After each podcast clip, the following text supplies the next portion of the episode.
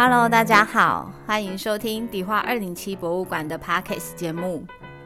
迪化二零七博物馆由陈国慈女士所创办，位于台北市迪化街，以推广老房子再利用及台湾生活文化为宗旨。在节目中，我们将介绍迪化二零七博物馆的日常大小事，由我们馆长安琪与馆员佩玉、真义、杰心轮流搭档主持分享。欢迎大家一起来收听。Hello，各位听众，大家好，我是迪花岭区博物馆的安琪。Hello，大家好，我是杰心。那今天呢，其实已经降级到二级了嘛，就是迪化二零七博物馆经历了就是三级的警戒呢，我们有两个月的这样子的一个时间，终于迎来了大家防疫有成的这一件事情，对，终于可以再到博物馆来参观了。对，那其实这段时间，迪化二零七博物馆除了就是有在网络上，以及就是在 podcast 上面跟大家分享我们在做的事情之外呢，其实我们也有持续在筹划一个即将要到成品的展览呢。对，这个展览是非常大受好评的展，就是我们夏天的滋味食粮特展。对，哎，杰心，我好，你好像就是有协助过两个展览的布展嘛？对，那我们想先访问一下杰心，因为其实我们那时候在筹划这个展的时候，前期杰心你有参与到吗？哎，这个比较没有参与到。那我那时候参与到在迪化二零七博物馆的布展，那还有巡回到嘉义文创园区的时候，我也有去协助布展。对这个展览，因为其实像我们的分工里面啊，每一次的展览都会有一位兼职伙伴来当做我们的展览小助理。我印象中，石良这个展览的小助理后来好像去台博馆工作了，对不对？没错，没错，没错。对，所以那时候的小助理是另外一位。那杰心，你听到石良要办一个假粮的展览，你心中对于这个展览有没有什么想象？说到假粮，就会先想到像吃冰。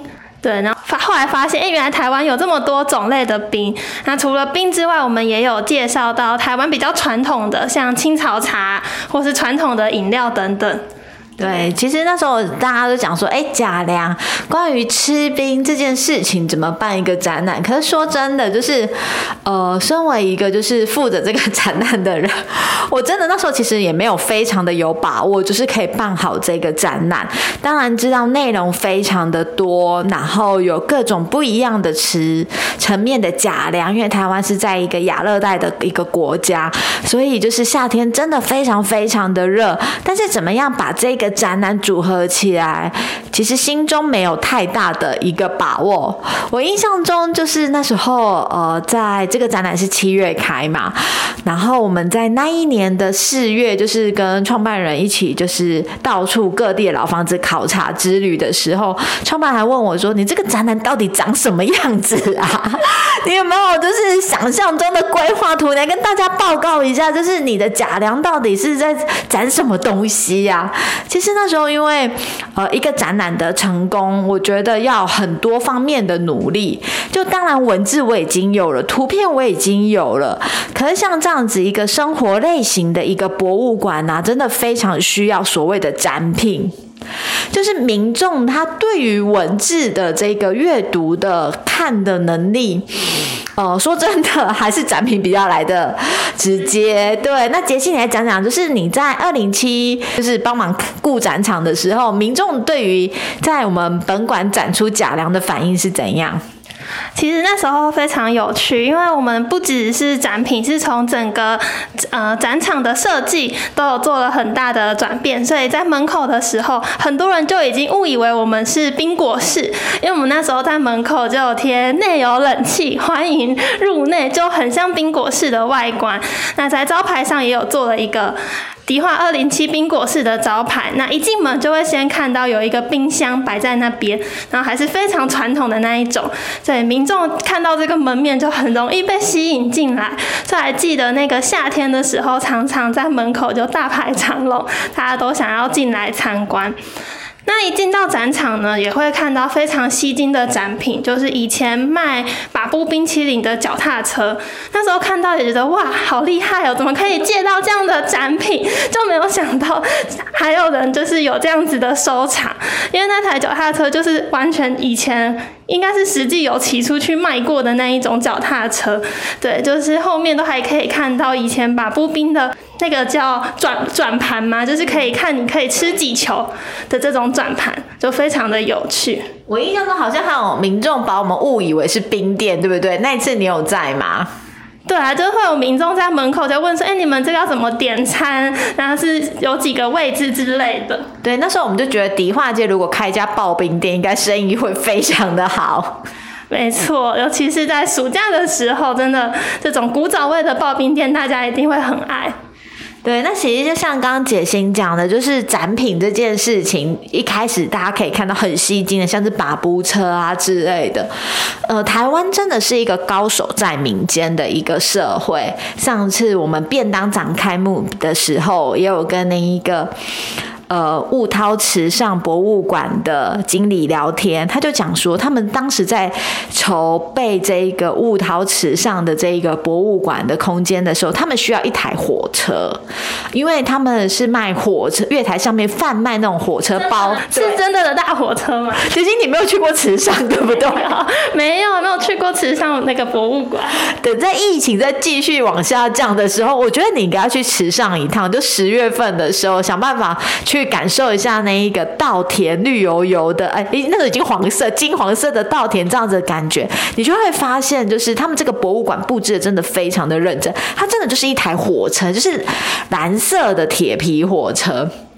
然后那时候我在跟经理在讲博物馆的规划筹备的时候，他就讲说，他们那时候在办这个博物馆，他们想要一台真的火车，然后要两节车厢，因为这样才够那一个吃饭的那样子的位置。然后他就说，他那时候有去打电话去跟台铁，因为这个呃经理也是一个老臣，就是。他他他不是他没有姓陈，他不是那种，就是在公司工工作很久的老陈。对，然后他就说他们在筹划这个博物馆的时候，他也打电话去台铁，然后到处去问说，呃，哪里有这样子的废弃火车？后来辗转知道，台湾是有收藏家在收藏火车车厢的。太酷了！那家里也要很大才有地方摆这个火车车厢，哎，太厉害了吧？对，我想这个收藏家可能在中南部，因为北部我们觉得我们这次的食粮收藏家许红龙大哥的仓库已经很厉害了。呃，杰心有去许大哥的仓库看过吧？有 有去整理过，也可以跟大家分享一下。哎，我们不能分享地址，但是我们可以分享它的那个建筑。对，它的仓库很特别，是在一个戏院的楼楼上。对对，然后它的仓库里面又分了很多区域，但许大哥他的展品们是他没有特别规划，就是都摆在里面，所以进去就会很像寻宝的感觉，就只有许大哥知道他的东西摆在哪里。对，你会发现说哇，台湾收藏家真的很厉害，他们可以找到各式的建筑物来收纳他的这一个呃展品。那如果你有曾经来看过迪化二零七博物馆的食粮展，或是我们去嘉义文创园区巡回的食粮展。就会知道说，其实每一次的展览展品都是非常的多，而大家所看到的这样现场的展品，是许大哥的百分之一吧，应该只是他的一个小角落而已吧。对他还有更多更多的展品，所以真的是高手在民间。那不能跟大家透露在哪一个县市或地址，我怕他哪天被闯空门。对，因为这个呃，很多朋友都会问说，哎，那你知道那个收藏家的确确的地址在哪？那通常我们不会在网络上面或是在哪里公布这个消息？因为台湾呃，在早期有发生过一些事情，就是例如说，呃，网友公布了某一间房子的建筑花砖很漂亮，或是里面的收藏家具很漂亮，然后就会有人趁着月黑风高的晚上，然后潜入把这些东西偷走或是敲掉。所以通常我们在文史界，就是如果知道有这样子的一个收藏家，或者有这么样一个漂亮的地方，我们是不会公布地址的。但是只能跟大家讲，就是台湾的收藏家，台湾之美真的是非常非常的厉害。好，那回归我们的话题，就是说。今天这个展览的成型，我相信是大家对二零七很印象深刻的一个展览。那我们有到了就是嘉义文创园区的巡回展，那嘉义那些阿公阿妈看到这一次的展览也是非常的开心，虽然。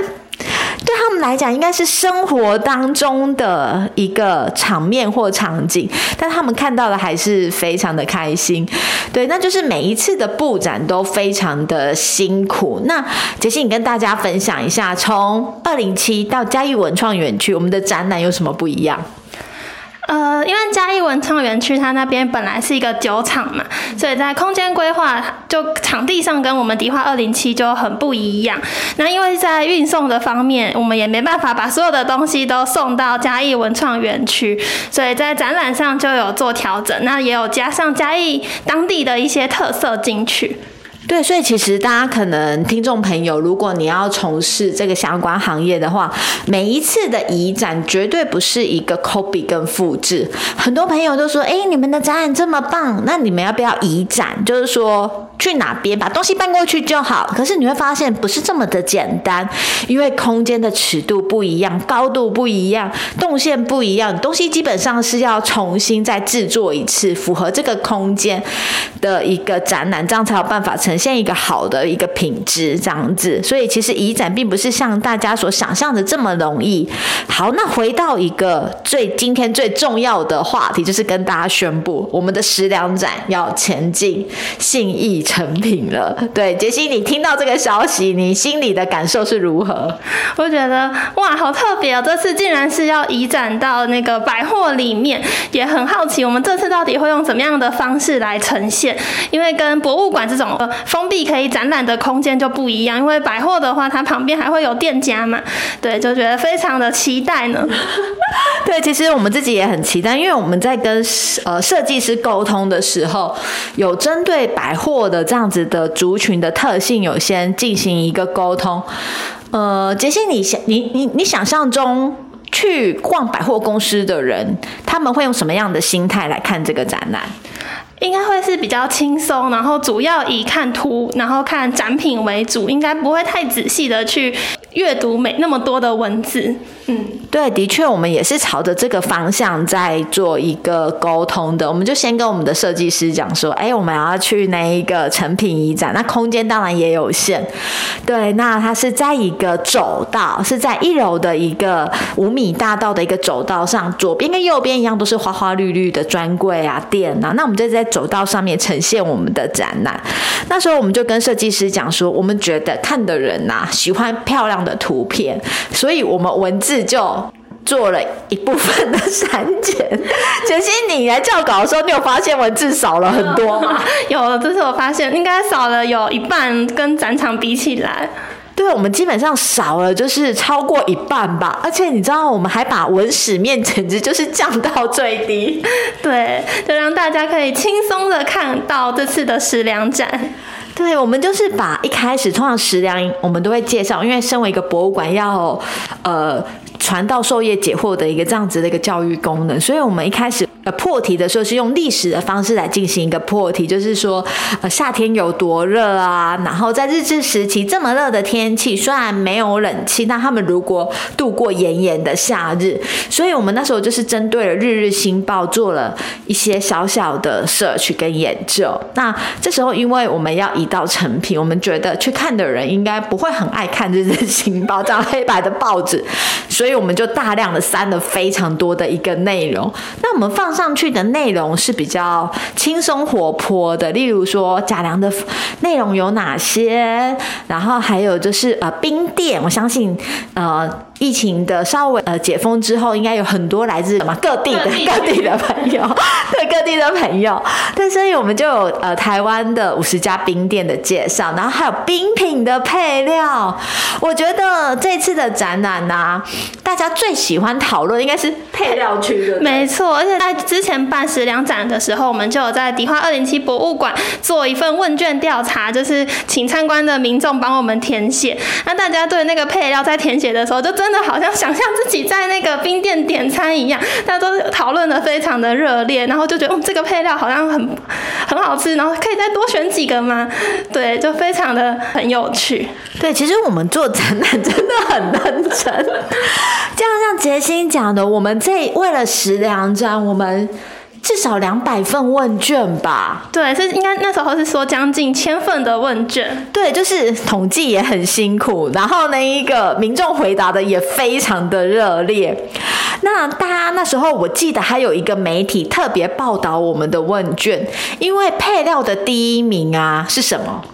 配料的第一名是芋圆，就大家可能以为是珍珠奶茶的粉圆，没有想到其实在冰界里面，大家第一名是芋圆。对，第一名是芋圆，因为我们后来也有问民众啊，那民众当然在现场也有讨论，针对我们的那一个排名，民众也是会讨论的哦。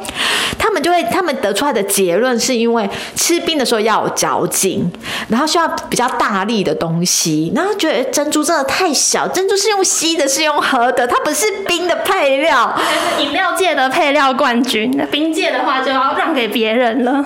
对，我觉得民众的反应真的非常的有趣。那呃，我们在通常在办一个展览的时候，会有这样子的一个主题的产生，是因为我们真的就是很想跟民众分享，就是我们对于吃冰这一个算是文化的一个认识。例如说，像是我们去点冰品的时候，通常我们都会用纸的。嗯，对，讲不出配料的名称，很多都只能跟阿姨说哦，我要这个这个那个那个这样子。对，所以我们觉得这个样子的文化精神，就是你要好好的认识你的食材的这个精神啊，应该要延续下去。所以我们在成品一样这个单元也是呃完全的放进去，因为我们觉得这个单元非常的重要，在台湾的饮食文化里面。呃，对于配料，杰西，你觉得这一次的展览让你重新认识的配料有哪一个？我觉得很多。都是关于呃豆类制品，因为没有想到这种豆类有这么多，就红豆、大红豆、绿豆，然后甚至雪莲子等等，还有很多其他就是讲不出来的这些豆类。那再来就是像呃粉条类，就是这种呃素薯粉还是那个地瓜粉的制品，就原来也有这么多不同的类型，就粉条、粉饺，嗯，然后。良良缘等等的，对，就原来种类这么多，因为有一些我甚至都没有看过，因为可能南部跟北部吃的配料也会不太一样。对，我们其实，在做这个食粮展的时候，也发现南北有一些差异，包含吃冰的时间也有一些差异。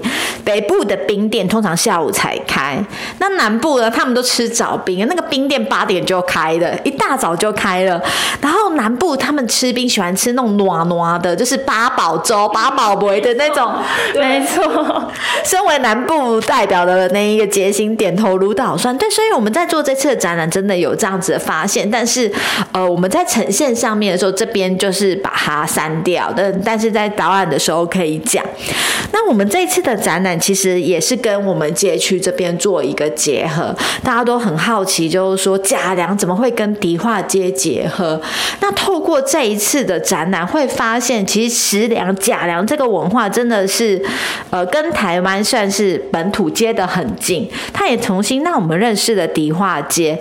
杰西，你可以讲讲看贾良这个展览跟迪化街的呃 match 的地方在哪里？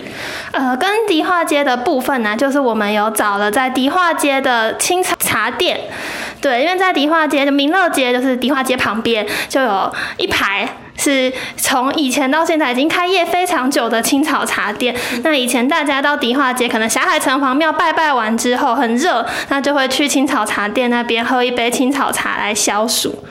还有食品原料行哦，对，没错，还有食品原料行，对，因为迪化街就是在卖那个南北货的嘛，所以在街上也有很多食品原料行，他们有卖了非常多冰店会需要用到的材料，对，像是呃果酱啊，然后各种巧克力甜点类的这些。所以其实呃每一个展览它要呈现的东西非常的多。那我们博物馆就是希望把这样子贾良的文化跟大家分享。那在其实呃到了成品之后呢，我们呈现的比较多的是漂亮的关于贾良的一个图片。那在整个展览的布置上面呢，我们使用的材质也不太是一样的。那八月一号呢，大家呃有空的话可以去走走。八月一号过后就可以过去成品。那展期呢，它维持是到一个半月，是到九月二十一号。对，九月二十一号。那我们的呈现方式呢，这一次是使用呢，因为大家都知道做展览有很多的输出，很多的木作，那它基本上是一种呃环境的污染跟一种破坏，所以我们这次用了什么样的材质呢？我们这次是用纸板的材质来做设计。对，我们就是把它直喷在瓦楞板上面。那它这样子可以用组装的方式，然后在展场里面呢有不一样的感受。那同时也是比较偏向是一种商业的氛围。那当然这是迪化二零七博物馆的第一次这样子的异材质的一个尝试。那也会希望说可以透过成品呢来跟大家分享一下这样子的效果好不好？那成品呢，它的参观的时间呢，基本上就是跟它的商场的开放的时间是一样的。那所以呢，如果大家疫情解封后到成品的话，就可以顺道看一下这个展览。那也可以看看迪化二零七博物馆又带了什么样的东西给大家。那当然，大家经典要看的像是什么脚踏车啊，我们一定要带过去啊。然后还有一些配料啊，五十家店呐。当然，就是疫情解封后，就是应该是可以到店里面吃冰了。真的是夏天非常的热，所以就是需要好好的吃冰来让大家消暑一下。所以这个展览的话呢，大家可以就是有空的话去看一看，那同时也可以了解到台湾的吃冰的文化。那对于就是呃，我们二零七办这个展览啊，杰西，你有没有什么印象很深刻的民众对话？除了他们会对冰点啊指指点点之外？我觉得很有印象的民众对话，还有就是这种家庭的，因为其实。那个不同年纪，大家对于吃冰的印象会不一样。因为像是我爸妈他们可能说到吃冰是想到那种把布冰、三色冰。那到我阿妈，我甚至听阿妈说过，她以前是看那种搓冰是用菜刀去削冰块的，这我就很难想象。那吃冰对我来说，我可能会想到的就是雪花冰，因为我把布冰也没有真的吃过。就是不同年纪，感觉想象的会不太一样。就我没有吃过在路路边这样子喊的把布冰，就是有吃过鸡蛋冰，但是没有吃过。发布饼，对，就是大家一个不同年龄层的看到我们的展览，都会有不同的回忆。天哪，我第一次知道杰西没有吃过把布冰哎，我们这个世代差异好大，也才几年而已。所以迪万二零七博物馆任务真的非常重要哎。对我们两个才差几岁，怎么生活记忆差这么多啊？我的老天爷啊！其实像刚刚杰西讲的这个刀削冰啊，台湾还有地方有，只是因为大家可能会觉得说它不卫生，所以大家就比较少去。像万华，你记不记得我们在开幕的时候有那个用刷的那一种？它不是刀削冰，它是用那个铲子去刷的刷冰。然后刀削冰的话，在嘉义好像是阿尔冰店嘛。对，明明雄还是水上那一区，还有一家刀削冰。屏东屏东市也有刀削冰。那阿北还甚至让我就是 练习如何刀削冰，真的。所以其实台湾真的各地都有很棒的吃冰文化，像是宜兰摇摇冰。因为我真的也是因为这次的展览才知道摇摇冰这件事情。然后我们在展场里面有一个冰桶，摇摇冰的冰桶是我们的邻居周阿北送我们的。刚杰星有讲到吃冰这边，对于很多人有不同的记忆。对很多长辈而言，他们的记忆就是，呃，小的时候为了赚零用钱，暑假的时候去买冰。例如说，家长给他的零用钱，他呃筹到了一百块之后呢，他就会拿去的卖那吉亚冰的冰箱那一边，跟他批货。然后批完货，例如说有些冰没有卖完，他会有一些冰棒棍嘛，对不对？然后再去退货什么之类的。所以他也代表。表了台湾一个非常辛苦的一个年代的一个象征，所以对于吃冰的印象啊，真的是大家的想象世界其实是不太一样的，但是都可以勾出大家满满的回忆。然后最有趣的是，巴西巴达瓦的那一个，嗯，对。那个区域也是很多爸那种爸爸就会跟小朋友说，他小时候就是最喜欢去玩的类似跟老板赌钱、赌兵的这种游戏。对，那因为这是移移展到成品，所以我们把这个单元给取消了。对，因为以之前在迪化里奇博物馆的时候，大家看到那个把布啊，就是有小到大那个藤霸王，然后还有这洗八刀啊这种东西，他们都会非常的感兴趣，就会讲到小时候的博弈世界。然后他讲说啊，如果你就是不小心，就是今年暑假就赢得了一个藤霸王的一个拔布的冰球，你知道藤霸王有多大？就跟一个碗弓一样大的那样子的一个冰球，非常的夸张。然后我就觉得说，哇，全世界就是我是全世界最幸运的人了，就。就等同怎么统一发票中一百万一样的开心这样子，所以呃，在那个年代，能真的非常容易的满足哎，对，所以杰心，如果今天啊，你觉得下一次我们食粮展又要再 upgrade，就是升级的话，你觉得什么样的单元是你想再继续增加的？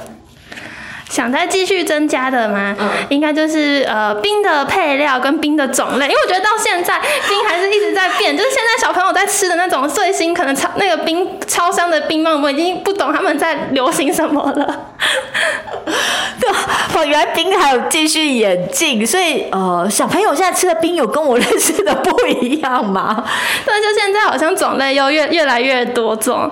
嗯，对，好，所以就是冰的世界真的非常的大。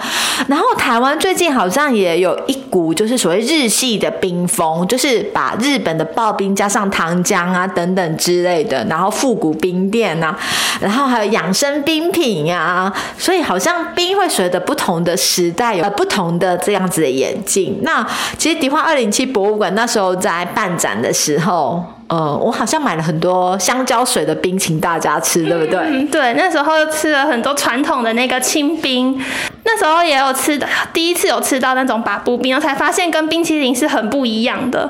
就台湾的把布冰，它的口感是用那个淀粉下去做凝结的玉米粉，对，就跟那个一般冰淇淋是用奶油有加油脂进去的，很不一样。